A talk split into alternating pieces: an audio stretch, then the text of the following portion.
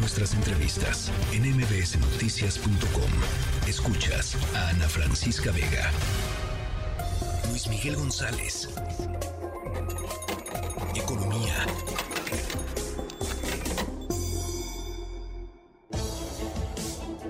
Bueno, Luis Miguel González, me da gusto platicar contigo esta tarde.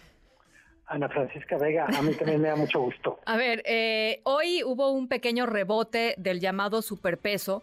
Eh, pero ayer, eh, bueno, hoy estuvo de hecho en algún punto por abajo también de los 17, pero muy, muy brevemente.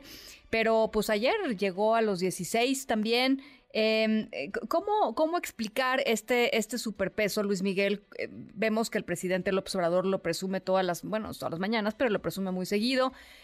Claudia Sheinbaum ayer subía un tweet a, su cuenta de Twitter diciendo es un logro del presidente López Obrador. Lo mismo han hecho otros em, pues cercanos al presidente y creo que es importante entender de dónde viene este tipo de cambio favorable a, México.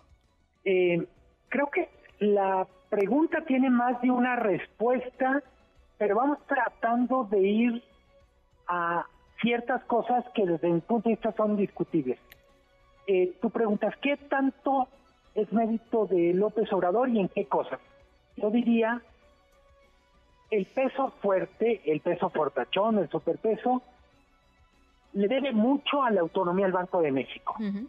Y podemos decir, la autonomía nace plenamente con Cedillo, pero había muchas dudas arrancando este sexenio sobre qué tanto respetaría la autonomía del Banco de México, sobre todo después del nombramiento del sucesor, de la sucesora de Alejandro de León, y lo cierto es que eso es mérito de la administración actual, del presidente López Obrador, haber mantenido la autonomía del, del Banco Central quiere haber escogido una buena gobernadora, que, hasta el momento lo ha sido Victoria Rodríguez Ceja, y dejarlos trabajar. Sí.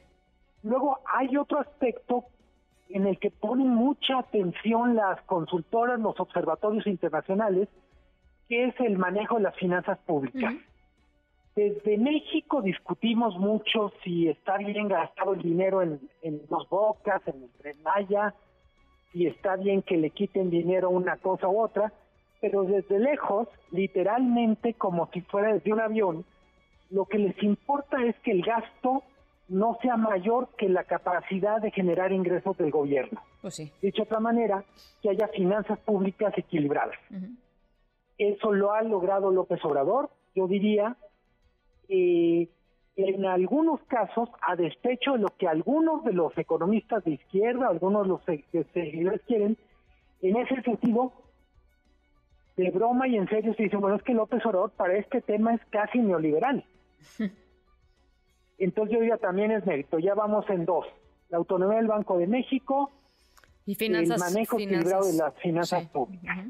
Luego tenemos un tema no sé si llamarlo mérito, pero está ocurriendo. Se reactivó la migración a Estados Unidos y por tanto crecieron las remesas. Diría que no es mérito en absoluto, pero eh, digamos, es, es, un factor que juega, ¿no? Y, y entonces, digamos, sí hay un cambio de tendencia demográfica en este sexenio que hace que haya más gente buscando trabajar en Estados Unidos y una vez que consigue trabajo allá, pues manda remesas. Escuchaba el otro día eh, el, el, promedio de, remesas que manda la gente de Estados Unidos a México es casi el 20% de su salario, Luis Miguel. O sea, es increíble. sí, Enrique Cárdenas lo ha publicado en Signos Vitales y hay partes de las cuentas que no son literalmente tan claras, prístinas, pero en cualquier caso algo cambió y vamos a decir que de las remesas también es responsable López Obrador en lo bueno y en lo malo. Sí. Luego tenemos un factor que no tiene que ver solo con México, que es la famosa debilidad del dólar. Evidentemente ahí, pues digamos, López Obrador no es responsable, más mejor dicho, no tiene ningún mérito, como no tiene el presidente Petro en Colombia, como no tiene el presidente Lula de que el tipo de cambio del peso colombiano, el real brasileño, se revalore frente al dólar. Sí. Yo diría que un factor del que hemos hablado prácticamente en cada comentario contigo, que es el famoso nearshoring o relocalización, también cuenta. Y ahí habría que decir el mayor mérito, si se puede decir así, es del presidente Biden.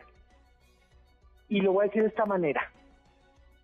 Hace seis años, con la llegada de Trump a la Casa Blanca, el peso vivió una de sus principales crisis. Hay que decirlo, no era culpa de Peña Nieto entonces, sino era la respuesta nerviosa de los mercados por la agresividad de Donald Trump. Cuando decía, nos vamos a salir del Tratado de Libre Comercio con México, es el peor acuerdo de libre comercio jamás firmado, el peor acuerdo hecho por Estados Unidos en su historia. Esas declaraciones llegaron a poner el tipo de cambio a 24 por dólar. Sí, claro, tremendo. Y hubo incluso, como tienes buena memoria recordarás, en algún momento, por ahí de 2017, en donde Donald Trump amenaza a la compañía Ford con literalmente perseguirla si mantiene sus planes de invertir en México en una nueva planta. ¿Qué hace Ford? Estoy hablando noviembre del 17, si no recuerdo mal, cancela la inversión en México, iba a ser en San Luis Potosí. Esa decisión llevó al tipo de cambio al momento más bajo en la historia reciente, rompió el techo de los 25. Pues yo diría el que en vez de tener a Trump hayamos tenido a Biden claro. y que en vez de tener un socio tan hostil, tan pues ya tan grotesco en más de un sentido, eh, ha generado un nuevo clima y además pues anunció un plan que tiene mucho que ver con el famoso nearshoring, muchas inversiones públicas, muchas facilidades para que empresas que se quieren desacoplar de China o reducir el riesgo China vengan más cerca de Estados Unidos y hasta ahora, por lo que sabemos, no ponen ningún tipo de obstáculo para que las empresas, en vez de ir a Estados Unidos, estén en México, siempre y cuando estén integradas a cadenas de valor con Estados Unidos. Entonces yo diría, recapitulando, que la autonomía del Banco de México, el respeto a la autonomía, Finanzas es López Obrador, del manejo equilibrado de las, de las finanzas públicas es mérito de López Obrador y la Secretaría de Hacienda. Y de lo demás,